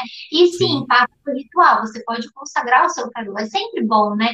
Porque você ativa também o lado magístico da carta. Não quero consagrar, fica à vontade, trabalho só com os arquétipos, com os arcanos ali, com as imagens, mas a consagração ativa o lado magístico, sim, do tarô. Quando você fala que. Estamos indo no tarô, que eu tô achando também que tá legal aí, falar de arquétipo, é bem interessante. Mas, por exemplo, vamos lá. É, sou eu, filho de Xangô, tenho o meu arquétipo dentro de Xangô. Né? Há, há, quem diga que eu como um pouco demais, por exemplo. Estou aqui só brincando. Mas eu tenho o meu arquétipo ali dentro de Xangô. Se eu for pro tarô é, é, ele vai trazer essas características arquétipas, do arquétipo também, ou ele pode conflitar com, com assim para quem é talvez médium é, e, e, pensa em ver o tarô, como, como é que é isso? Olha, eu acho que é assim, é, é duas coisas distintas. Existe a energia de Xangô sim no tarô, né? Porque é o arquétipo. Qual que é o arquétipo de Xangô? Ele traz a justiça, ele traz o equilíbrio, ele traz a verdade, ele traz o poder, ele traz também a autoridade. No seu negativo. É, às vezes demais, às vezes traz orgulho. Exato. né, no seu negativo, ele impõe a autoridade, ele pode ser opressor. Então, assim, esse é o, é o arquétipo, né? O arquétipo da energia, que pode ir para o seu polo positivo ou negativo. Dentro do tarô, a gente tem o próprio arcano da justiça, né? Que vai falar sobre isso, é o próprio nome já diz, mas eu trabalho muito o arquétipo de Xangô com o 4, que é o imperador. Né? Então, o imperador, ele fez tudo isso, ele está até sentado no trono dele. Qual que é o positivo? Equilíbrio, estabilidade, os quatro pés no chão, prosperidade, né? Ele traz aquele pensamento né, organizado, a organização do caos, tudo isso no negativo, ele impõe a vontade dele, é aquela pessoa intransigente, sabe? Aquela dona da verdade, que quer só o melhor, né? Eu quero 10, eu quero 10, eu quero 10, não aceita menos do que a perfeição dos outros, se sente perfeito. Então, assim, dentro do tarô a gente já tem essa energia que a gente trabalha, esse arquétipo. Aí você vai fazer um jogo e cai outra carta totalmente diferente ali que você tem que trabalhar. Então cai uma uhum. temperança, né? Cai uma estrela. Vamos falar da estrela que é que mais amo. Cai uma estrela. Qual que é a energia que você tem que trabalhar? Do feminino capacidade de se adaptar à realidade, capacidade de sonhar, capacidade de sair um pouco do racional e se devagar um pouco no mundo irracional. Então, a gente vai trabalhar a energia que pode estar faltando, sabe? Então, assim, o tarô, ele abre, né? Porque você é filho de Xangô, você tem a energia de todos os outros orixás. E às vezes você precisa da energia de outro orixá nesse momento, né? Xangô tá ali, tá sempre regendo você essa energia. Só que outras energias podem chegar para colaborar. Então aí chega uma energia de sonho, de esperança, de mansidão, que nesse momento vai te dar esperança da situação que está passando. A gente trabalha esse arquétipo. Legal, olha aí, muito bem.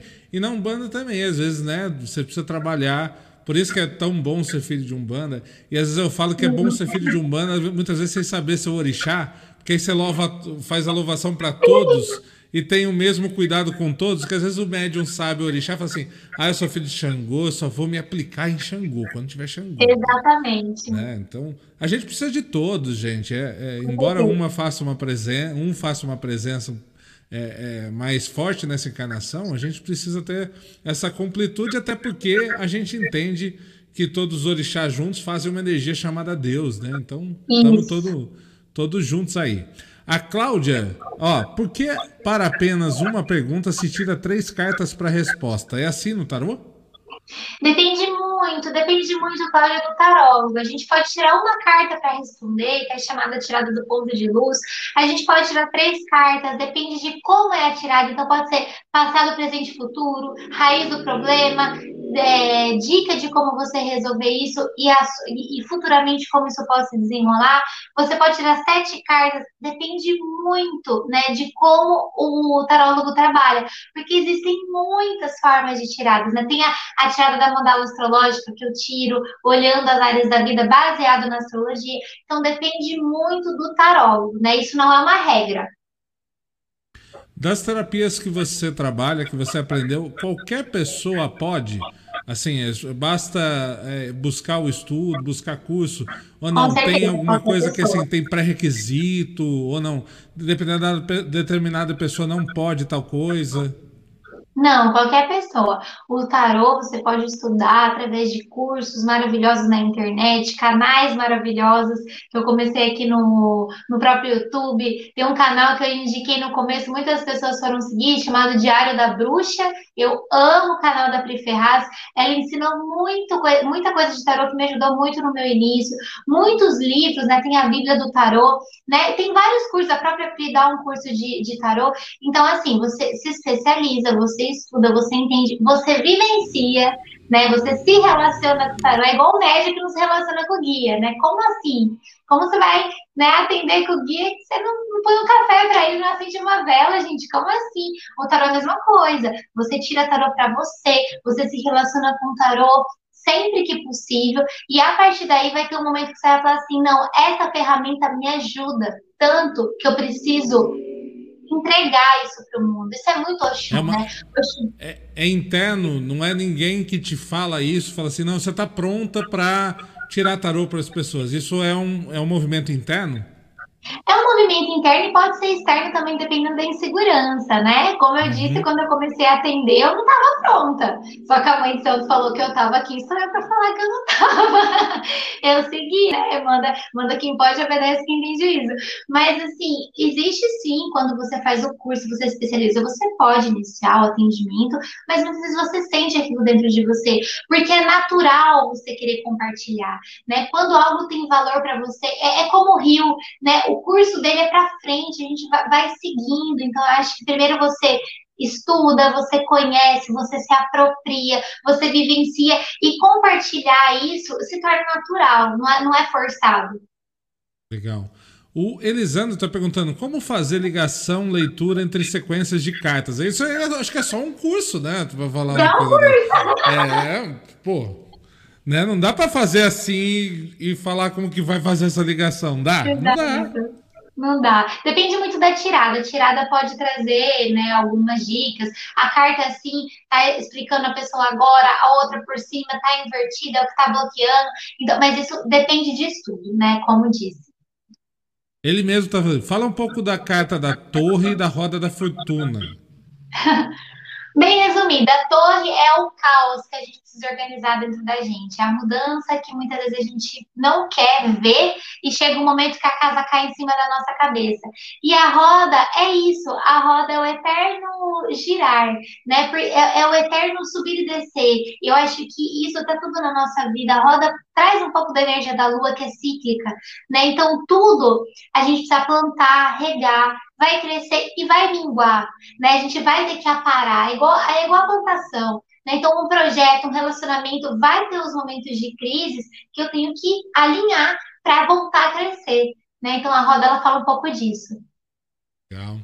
A, o Juca, ó, Sara, muito simpática, bem comunicativa, com conhecimento Obrigada. muito amplo. Parabéns, minha irmã Axé. Axé, Juca, gratidão. Tô esperando o convite para a live, que eu já fiquei sabendo que tem por aí também.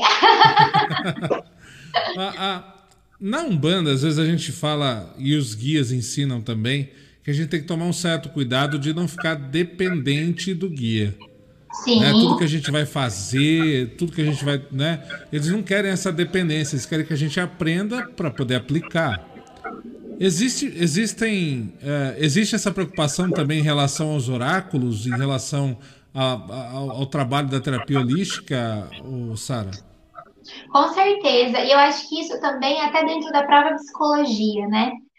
É, tudo é um processo.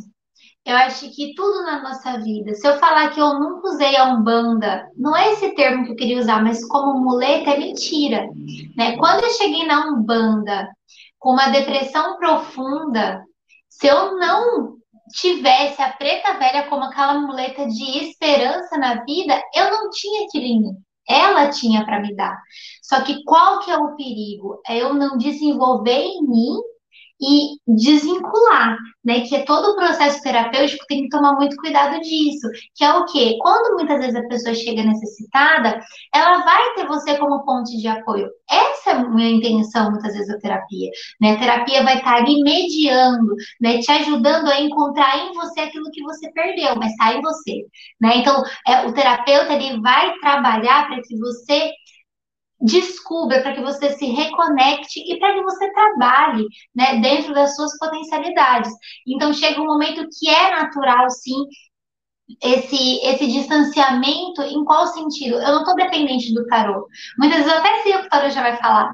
Eu estou tão ligada nos meus processos de auto-boicote que eu sei que o que eu estou fazendo aqui, eu estou me boicotando, eu estou boicotando a minha, a minha saúde, né? A minha autoestima. Quando eu começo a comer só besteira, eu sei que eu estou fugindo da realidade, eu sei que eu estou buscando um prazer numa área para suprir o que eu não estou encontrando em outros. Então, chega um momento que a gente começa a ter esse autoconhecimento, mas é um processo. Muitas pessoas já chegam com isso, e o tarô só vai né, lapidando e ajudando a se aprofundar e se conhecer mais, e muitas não, muitas é totalmente inconsciente de quem se é, das suas dores, né? Muitas vezes é, projeta no outro a responsabilidade da sua vida. Então, o tarô ele vai fazendo astrologia, né, as terapias, vai fazendo um trabalho de trazer a pessoa para a realidade dela é um conflito, é difícil, é muito difícil a gente se enxergar. Né? Eu falo que o Exu, para mim, é um dos das orixás mais desafiadoras, porque é para dentro, né? Olhar para você é, tem que ter muita coragem para você olhar no espelho, eu costumo falar. E, e, todas as terapias são isso. A terapia, ela não tem a pretensão de resolver a sua vida. Ela vai ajudar você a resolver ela. Então, assim, esse é o trabalho do terapeuta, né? É fazer a pessoa ter a força, né? É plantar a sementinha e a pessoa crescer e ser uma árvore, não ficar embaixo da sua sombra. Né? É muita pretensão achar que você é maior do que qualquer pessoa. Você está ali para colaborar no processo do outro com o que você tem. Muito bem, ó. Elisandro tá afim de aprender, mas não pergunta aqui, ó. Qual é o tarô, qual oráculo que você usa, Sara? Você tem algum preferido? Acho que você falou um pouquinho disso, mas responde ao Elisandro, por favor. Marcélia, é o meu preferido, meu primeiro, meu xodó, mas eu tenho o tarô dourado real, eu tenho dois tarôs dos orixás, então, assim, tem o oráculo da deusa, que é meu xodózinho. Hoje eu trabalho nos atendimentos com o tarô dourado real né, que ele traz outras simbologias, ele traz alguns, algumas imagens astrológicas, mas o, o chuchuzinho que eu aprendi, que eu cresci, que eu me profissionalizei foi o de Marcélia, super clássica. Existe, é, é, Sara, nessas seus, seus, estudos dentro da, da terapia holística, dentro do, da astrologia, dentro do tarô, existe o acaso? Ah, não. ah, não, não tem como. Sabe por quê? Porque quando a gente acredita em acaso, a gente acredita também na frase que foi porque Deus quis. Não que Deus não queira e a deusa não, não tem essa energia de, de organização da vida, né? Só que assim, eu acho que tudo a gente planta, seja nessa vida ou outra. Então, nada que está acontecendo na nossa vida, somos 100% vítimas. Então, quando a gente acredita em acaso, quando a gente acredita, ah, foi porque Deus quis, ah, era para ser assim, a gente está o quê? Tirando a nossa responsabilidade. Né? A gente está jogando para o universo, ah, não era para ser, será? Né? Ou será que você não trabalhou o suficiente, você não estudou, você não fez sua parte e isso, isso realmente voltou a acontecer o mesmo ciclo? Então, assim, eu acredito, eu não acredito em acaso. Eu acredito que o que tem que acontecer acontece sim e muito baseado naquilo que a gente faz ou deixa de fazer, né? Nós, nós somos é, coprodutores gestores né, da nossa própria vida. Então, a gente tem as ferramentas na, nossa mão. Então, a gente pode entrar, por exemplo, num terreiro e ficar a vida inteira nessa, nessa posição de tomar passe e querer que o guia resolve? Pode, é uma escolha minha. Ou eu posso tomar essa escolha de falar assim, nossa, né, eu vou entender melhor. O guia tá falando para eu trabalhar, para eu acender. Todo guia que eu passo, manda acender vela para Oxalá. Quem que é Oxalá? que, que, que, que eu não estou entendendo da fé? Então, assim, tem esse despertar. Então, eu não acredito em acaso, não. Acredito que sim, a gente é responsável pela nossa vida. E, claro, eu acredito que tem situações kármicas, né, que a gente vai passar como, a, como aprendizado, né? O karma, alguma situação de dor e sofrimento, é uma oportunidade preciosa de crescimento. Então, quando a gente olha para a dor dessa forma, a gente tem uma reverência para com ela e aprende. Então, é um momento, é a maior evolução que a gente pode ter. Falar, nossa, não acredito que eu estou passando por isso, mas o que, que eu posso aprender? Né? Um guia, um guia, seu capa preta, tem uma frase que eu nunca vou esquecer, que ele repetiu várias vezes. Ele falou: tudo na vida pode ser uma benção ou uma maldição, vai depender de como você vê. Então, a dor, o sofrimento, tudo, ou uma benção. Nossa, eu tô passando por isso agora, poderia ser pior, eu posso aprender, eu tô tendo a oportunidade de resolver esse BO aqui, que em algum momento eu plantei, ou eu me, eu me vitimar, culpar outras pessoas. Eu acho que tudo é da ótica que a gente tem, do ponto de vista. Como ah, tudo, né? Todas as ferramentas que a gente tem pode ser uma dádiva ou, ou uma maldição, depende de como a gente vai usar, né? Ah, na, no baralho cigano, às vezes, né? Tem, tem uma galera que trabalha com baralho cigano aqui na casa. Às vezes a pessoa vai ler o baralho e fala assim: hum, não abriu para você, não, não, não é é, não é o teu caminho. Isso acontece no tarô, acontece na astrologia também ou não? É, é mais. Isso não, não tem lá. Tem, tem sim, porque a gente vem com algumas energias pré-disponíveis, né? Então, vou dar um exemplo. Eu sempre quis, nossa, quando eu entrei na banda, eu queria muito ser filha de Ansan, era meu sonho. Paixão nessa mãe, orixá. Só que eu posso querer a vida inteira, posso querer me comportar igual. Eu nunca vou ser filha de Ansa, porque eu sou filha de Oxum. Então eu tenho a energia de Oxum para ser trabalhada. É, é, o meu desafio, é a minha bênção nessa encarnação. Então, assim, quando o tarot responde isso, muitas vezes a gente está distante do nosso caminho.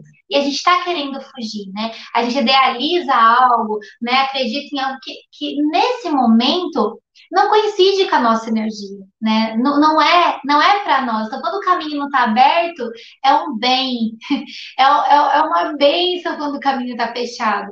Eu costumo dizer que é aquela cerca, né? Que vai em torno do, da ribanceira, que o gado, nós somos o gado, né? Nós somos as, as ovelhas ali, os, os burros, né? Que tá ali pastando. Existe uma cerca, por quê? Porque se deixar, a gente vai cair, porque a gente não sabe o que está do outro lado. Então, essa cerca é quando o tarot fala, não, não é para você, né? Tá, tá, tá, te, tá, te, salvando de um BO que você não dá conta de lidar. Então, eu acho que é a cerca é isso, quando fala, ó, oh, o caminho tá fechado, não é para você, não é assim, né? Por mais que você queira, não tá disponível. Então, tá te, tá te, tá te cuidando, na verdade, tá? Tem um olhar maior, né? Tá falando, o seu caminho é para lá. Você vai morrer querendo seguir para cá, mas se você seguir para cá vai ser muito pior. Vai por ali. Então, acho que é isso. A Sandra, ó, a Sara vai ter que voltar com as cartas um dia aí. Se ela aceitar, gente, tá, tá aí. Com certeza, eu volto.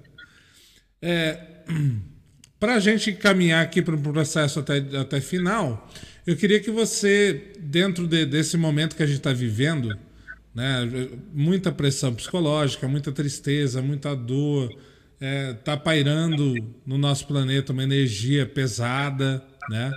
Eu queria que você, se você pudesse, a partir da sua experiência, fazer suas recomendações, dar talvez algumas dicas para esse momento, para poder ajudar as pessoas que estão passando é, mais ainda ou sentindo mais essas dificuldades.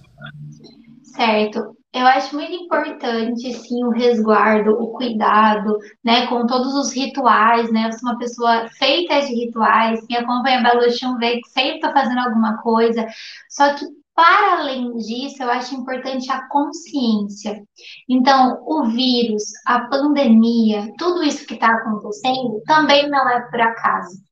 Né? Então, a gente pode pegar a explicação astrológica, que tinham pontos específicos que foram tocados, mostrando que iria aparecer né, muita coisa que estava por debaixo do tapete, muita morte que deveria ser finalizada por um sistema caótico. Então, a gente teve muitas coisas em um signo que representa sistema, que fala de coisas que já estavam podres, né? E muitas vezes a gente tem que purgar isso, isso dói muito.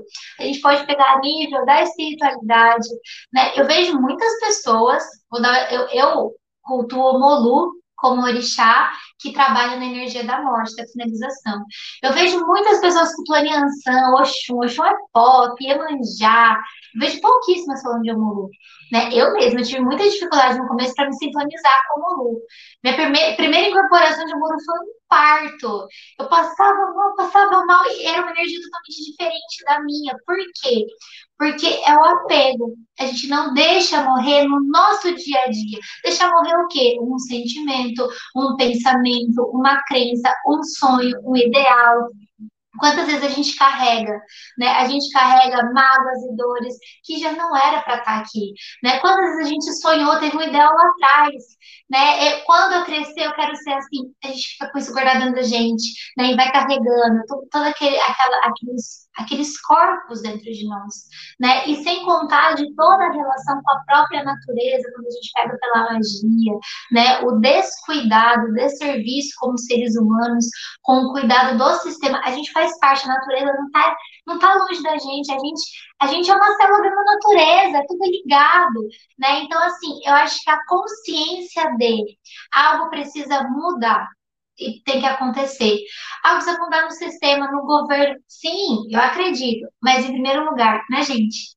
Né? Nós somos as células dentro do sistema maior. Então, se eu conseguir desapegar do que eu preciso, né? Eu acho que o primeiro ritual é esse. O que, que eu tenho que deixar morrer? né? Para que eu não, não tenha que passar pela morte. Uma morte prematura, por quê? Porque no fundo eu já estou morta por dentro. Porque eu tenho tanta coisa que já morreu guardada dentro de mim que não tem espaço para a vida. Né? Então, eu acho que esse é o maior conselho. O que eu tenho que ressignificar, né? ter a resiliência dos pretos velhos no dia de hoje. Então, eu acho que o primeiro ritual é fazer uma análise né? de tudo na minha vida que eu preciso deixar morrer, que eu preciso mudar, que eu preciso dar valor. Né? Hoje a gente dá valor para respirar. Né? A gente dá valor para os encontros, que muitas vezes era, era tão banal hoje, né? A gente morre de saudade de estar no domingo junto com a família almoçando, da, estar vou... dentro da gira. Eu vou, eu vou até colocar um molho nessa sua colocação, não, um molho entre aspas, assim. Quando, quando a gente começa a pensar dessa maneira, fala assim, o que eu tenho que deixar morrer, o que eu preciso fazer, o que eu. Você acha que. Não, não sei, tá? É uma, às vezes é uma percepção. É, é, é, nós estamos nesse momento do despertar, das pessoas entenderem desse, dessa responsabilidade delas. E você, não sei se você acha também, mas isso também, ao invés de às vezes de ajudar, tem atrapalhado algumas pessoas também nesse sentido, porque isso pesa demais para a pessoa essa autorresponsabilidade e ela fala: eu não consigo, não dá, não tem jeito. E ela acaba se colocando cada vez mais para baixo porque ela acha que não, não dá. Você acha que isso pesa mais também, ao mesmo tempo? Olha, assim, pesa quando a gente não quer soltar. Então, pesa sim muito, muitas vezes é muito mais doído, mas é doído quando a gente não solta. A gente não solta aquele relacionamento falido, a gente não solta aquela dor, né? A gente fica pegado. As nossas dores são as nossas muletas. É, é, um lugar de dor, mas é um lugar conhecido. Se eu soltar isso daqui, o que, que vai ser de mim? Muitas vezes é só o que me resta, né? Então, sim, é, é uma consciência que está trazendo muita depressão. Por quê? Porque a gente começa a olhar e falar assim: o que eu fiz da minha vida? Onde eu estava todo esse tempo? Olha o que está dentro de mim. Então, gera sentimentos de culpa, de dor, de vergonha. Né? E eu acho que a energia do momento não é para entrar nessa dessa forma. Porque ainda assim, quando a gente cai para essa energia, a gente ainda não está se responsabilizando e assumindo o nosso lugar. De assim, nossa, eu não acredito que eu fiz tudo isso, eu me arrependo. Só que o que, que eu posso fazer para ontem? Que, que eu posso mudar para ontem? Eu posso mudar um móvel de lugar? Eu posso abrir o armário da roupa embora? O que, que eu posso fazer de, de, mais palpável que eu consigo, materialmente falando? Então, um dos, dos conselhos que eu venho dando nesse tempo, durante muito tempo eu falo, gente, abre seu armário, abre sua gaveta. O que, que você não usa mais? Que dá embora, abre espaço, porque a gente faz esse movimento externamente para conseguir fazer internamente, né? E claro, nesse momento, eu acho que o trabalho muito profundo com o Molu, né? Eu venho trabalhando essa energia muito com o Valoa e o Molu, ajudando a gente a realmente transmutar. A Nanã também, como a orixá feminina, que assim, tem muita coisa que realmente a gente não dá conta, a gente fala, não vou, eu não vou conseguir. Aí vem Nanã e, e consegue decantar um pouquinho esse sentimento, né? Consegue apaziguar e consegue ajudar a gente a transmutar, entrega a gente para o Baloé um pouco mais limpinho, para o Baloé conseguir ajudar a gente a mudar. Então, assim, eu acho que essas energias, que é uma energia mais dentro, né? Que é uma energia mais para baixo, que é uma energia de preto velho, né? Que traz essa, essa passividade, essa calma, mas a responsabilidade, né? Eu sei que isso não dá mais. Nem seja uma coisa que eu mude na minha vida, já é o maior passo que eu poderia dar. Então, eu acho que o trabalho com o preto velho, o trabalho com o nanã, né, trabalho com nanã, eu gosto de trabalhar muito com nanã, aí, né, as receitinhas, com a vela, a vela lilás, com a, a erva cana, cana do brejo, eu gosto muito, o baluaê, né, eu gosto muito de trabalhar com a canela de velho, eu gosto muito de trabalhar com barba de timão, né, fazendo banhos, porque ajuda nessa energia, né, a erva é um processo que vai Pensa que existem várias camadas energéticas. Então, a gente tem um escudo energético para conseguir abrir mão do que a gente precisa. Então, a erva vai limpando até chegar e a gente né, entregar com paz.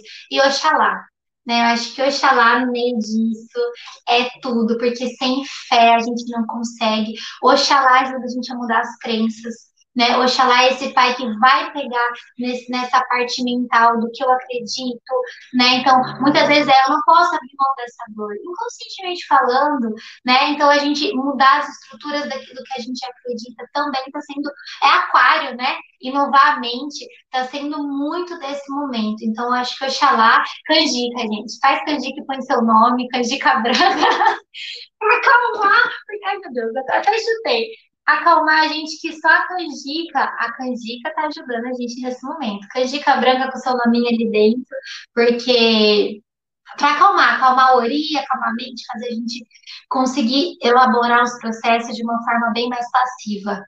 Mas sempre se integrando aquilo que você está fazendo. Exatamente. Não você colocar, né, fazer, colocar na. Vai, Oxalá, vai, faz, faz você. Já fiz aqui a canjica, botei meu nome, agora é com você. Não. E se integrando ao processo, né? Sempre, sim, sempre, sim. sempre. As duas últimas perguntas aqui para. Senão ela vai me. Ela não volta mais. Eu tô igual ah, Faustão aqui já, né? tem, o Elisandro, tem algum prazo pra, pra, para de validade da leitura? Pois em alguns canais eles mencionam que o que foi lido pode acontecer em até X meses. Olha, depende muito, né? Depende muito da leitura do tarot. Por exemplo, eu faço uma leitura da mandala astrológica, né? Que eu vejo as 12 áreas da vida, área do trabalho, do relacionamento, família, profissão, tudo, né? Que, baseado na, nas casas da astrologia. Essa mandala, ela pode durar em média um mês a três meses, essa energia ali reverberando, né? Agora eu faço trabalhos com tarot terapêutico semanais, porque a gente vai, a gente fez a mandala né? A gente viu o panorama geral a gente vai se aprofundando nos pontos que a gente viu que, claro, junto com o cliente traz a demanda, a queixa, a gente vai se aprofundando em alguns pontos. Então, a gente faz tiradas semanais, que é para aquele momento. Então, dentro daquela semana, a gente vai trabalhar nesse ponto. Aí, a gente utiliza também o equilíbrio dos chakras, que é com o tarô da fita energética. Só que esse é meu tipo de trabalho. Então, a gente pode trabalhar com o tarô dessa forma terapêutica semanal? Pode, mas aí é, é outro propósito. A gente vai fazer outros tipos de tiradas. Tem o atendimento atendimento que, ah, eu faço um, um atendimento, meu, meu aniversário, quero saber como é a energia do meu ano. A gente faz um tarô para saber do seu ano, cada mês, dá para fazer também. Então, você já, depende Você já teve aquela aquela tirada, assim, você tirou e falou assim, rapaz, não tem jeito, você. Não, não, não tem onde mexer, pelo amor de Deus. Ai, tem algumas que a gente pede muita orientação, né? A gente respira, a gente olha nossa, porque às vezes é uma é uma mensagem dura, né? O tarô é igual pai, é igual guia, né? Quem já tomou bengalada de preto velho sabe, não literalmente, tá, pessoal? Pelo amor de Deus. Mas assim, quem já tomou um, um presta atenção de preto velho, eu falo que dói mais que chu. Quando o preto velho chama a nossa atenção, nossa, você sai assim, frangalho, você quer virar um verme, literalmente, a gente, eu não tô acreditando nisso, eu sou uma péssima pessoa. Então, assim, em todas as ferramentas de de evolução, né, de crescimento, é, vai apontar o ponto que está doendo. Então, assim, tem algumas tiradas assim que, olha, eu tento passar com muito amor, mas não desmerecendo, porque eu acho que também a gente não pode tirar o fardo do outro, né, porque muitas vezes a gente não acredita na, na força e no poder do outro. Então, eu entrego da forma que o me ensinou, mas, assim, trazendo a pessoa para a realidade daquilo, sim. Porque, às vezes, é um, é um choque que faz a gente mudar de atitude. Né? Igual quando a gente passa um atendimento preto velho, a gente fala, não, agora eu vou mudar, agora, agora eu vou fazer isso. Ô, Juca, última pergunta. Quantos anos a Sara tem? Pergunto por conta desse conhecimento que ela tem. Quantos anos? Eu acabei de fazer 26. Caramba, ó, Juca. Eu fiz dia 3 de maio, acabei de fazer aniversário. Não parou de estudar um segundo até agora, então, para né, todo desconhecimento, só é, é dia após dia de estudo. Ai, eu gosto de estudar bastante. É chato, né? Isso... E sem contar que ela tem um tom de cenário, gente. Dá uma olhada no cenário da Sara. Eu falei disso na live que ela tava com o Ricardo, tô falando de novo. Dá uma olha, olha como é chique o cenário da, da, da, da Sara, olha. Muito, muito bom gosto. Muito bonito. Olha lá, Quem Oxóssi, Iemanjá. Oxumaré. Ah Chegou. Caô, isso aí. Caô. Na outra live ela também, tá, também tava assim com o cenário produzido. Até elogiei na, na, na live que ela tava com o Ricardo. Falei assim: olha só como ela é, organiza bem os cenários ali, bem legal. Eu gosto. Senão não seria, senão não era o chum, né? Tem que ter essa, é. essa beleza, essa estética aí também. Tá, faz parte, ah, né? Eu tenho sempre da estética. Eu acho que a gente começa. O trabalho começa pelo visual, né? Quando tem um elemento, a gente já vai entrando naquela energia. É tudo símbolos, né? Então, mas essa, esse negócio da estética pega. A Bela Chum, eu fico ninando ela eu, eu fico lidando, geralmente. Eu, ponho uma deusa ali e falo, não, agora é assim, é sabe? E assim vai. É, Bela Oxum, onde o pessoal te encontra? Onde é que te acha? No Instagram? É no Facebook? Você, tá, você dá curso? Você atende? Você está atendendo? Como é que é? Vamos lá. Podem me achar no YouTube. No YouTube eu trago alguns vídeos, né? Algumas séries. Estou na série de Vênus pelos signos. Então, dentro do YouTube eu trago um pouco de Umbanda. Hoje eu estou mais focada na astrologia, por causa que muita gente pediu, né? Tem muita, muita curiosidade. Então, eu trago alguns vídeos explicando sobre alguns pontos do mapa. Então, no YouTube, Sara Moraes Beluchum. No Instagram, que aí eu trago um pouco de tudo. Eu falo de Umbanda, astrologia, tarô. Tem tarô semanal das três cartas de uma dica rápida que você escolhe. Tem a live toda terça-feira, no qual eu faço um, um, um, aprofundamento a respeito da lua, da energia daquela lua, e eu tiro um tarô no final, que é a dica para aquela alunação, para aqueles sete dias. Então a gente tem a Belochum, arroba Belochum, e tem o canal do Telegram também. Nesse momento, ele está um pouquinho parado, porque por causa de todo o atendimento e as mudanças. Também. Nossa, é, é, é muito conteúdo e muito canal, né? É muito conteúdo, mas no Telegram eu mando áudios bem mais longos, então chega a ser 10, 17, 20 minutos do céu. Então, às vezes, quando eu consigo ter esse momento de gravar, no intervalo de alguma coisa, eu sento e eu falo sobre o céu, sobre como tá aquela energia, sempre tento trazer uma dica, porque muitas vezes todo mundo está sentindo e não sabe, não consegue pôr em palavras. Aí o, o céu traduz, né? O céu diz pra gente: olha, a energia tá tensa, olhe para isso, presta atenção nisso. Então, assim, eu trago se aprofundando um pouco mais no conhecimento da astrologia. Mas envolvo tarô também, envolvo, envolvo os guias, envolvo os orixás, sempre trago o orixá que é relacionado aos planetas, que eu acho que ajuda a comunidade umbandista também a entender um pouco disso. E você está atendendo, as pessoas podem te procurar, assim, eu quero, eu quero tarô, eu quero mapa astral, pode me procurar. Eu faço atendimento com mapa astral, com mapa da Revolução Solar, que é o mapa do seu aniversário, para a gente ver um pouquinho de como vai ser esse ano. Né? Eu faço esse trabalho também. Eu atendo com tarot terapêutico. Aí eu tenho várias modalidades. Tem a carro-chefe, que todo mundo ama, que é o atendimento baseado na mandala astrológica, mas tem também os outros atendimentos que a gente vai se aprofundando mais. Dentro disso, né, com os meus os meus clientes, né, meus pacientes mensais ou semanais, eu faço um trabalho também relacionado ao equilíbrio de chakras. A gente vai identificando qual é a energia que está ali desequilibrada, eu faço com a, eu tô com a minha mesa longe, mas é uma mandala que eu faço a energização com os cristais e eu trabalho em cima dos chakras também, ajudando a pessoa com banho de ervas, com cristal, que aí é um trabalho mais completo, voltado, né, uhum. para o desenvolvimento da pessoa. Então tem essas modalidades quinzenal, semanal, mensal, uma vez por ano, o que a pessoa preferir. Muito bem, é isso aí. Procura então Belo Chum essa simpatia de pessoa, Belochum, e cheio de conteúdo Obrigada. também, cheio de informação. Não é só simpatia, não. Tem, tem muito conteúdo, Obrigada. muito aprendizado para dar para gente. Porém, porém, temos aqui a nossa tradição em Umbanda. Ai, é tradição. Umbanda é ancestralidade, é tradição. Então, é, você já escolheu qual vai ser o ponto, a reza, né? Cantando que você vai fazer para gente? Vou, vou, eu, eu não tinha pensado até agora. Eu falei, na hora eu vou sentir qual que é. E me veio um do meu primeiro terreiro. Né? Esse ponto é muito importante. Eu vou tentar me chorar. Esse ponto foi muito lindo, que na verdade foi assim, quando né, eu recebi o convite para conhecer a Umbanda, por mais que eu estava longe né, da religião evangélica, tem todo o preconceito, né, enraizado que eu tinha, eu cresci, eu nasci dentro dessa religião, então foi muito difícil essa transição para mim. E quando eu entrei na página do terreiro, o terreiro hoje não existe mais. foi passado para, para o pai pequeno, então é outra modalidade.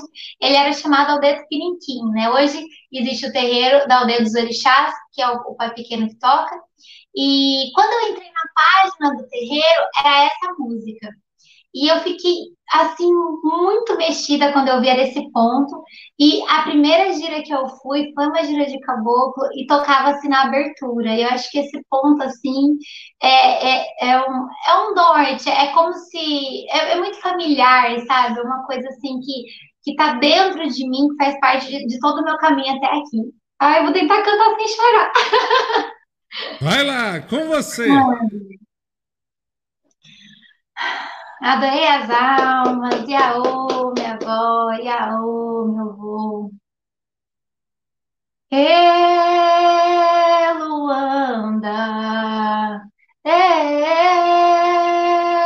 Luanda, terra da macumba, do batuque, do canjerê, terra do batuque, da macumba e do canjerê. Eu vou chamar vovô, eu vou chamar vovó, é, é Luanda, é Luanda, terra da macumba, do batuque do canjerê terra da macumba, do batuque e do canjerê. Eu vou bater meu tambor, eu vou bater meu tambor, eu vou fazer um bom batuque para chamar meu protetor. Eu vou fazer um bom batuque para chamar meu protetor.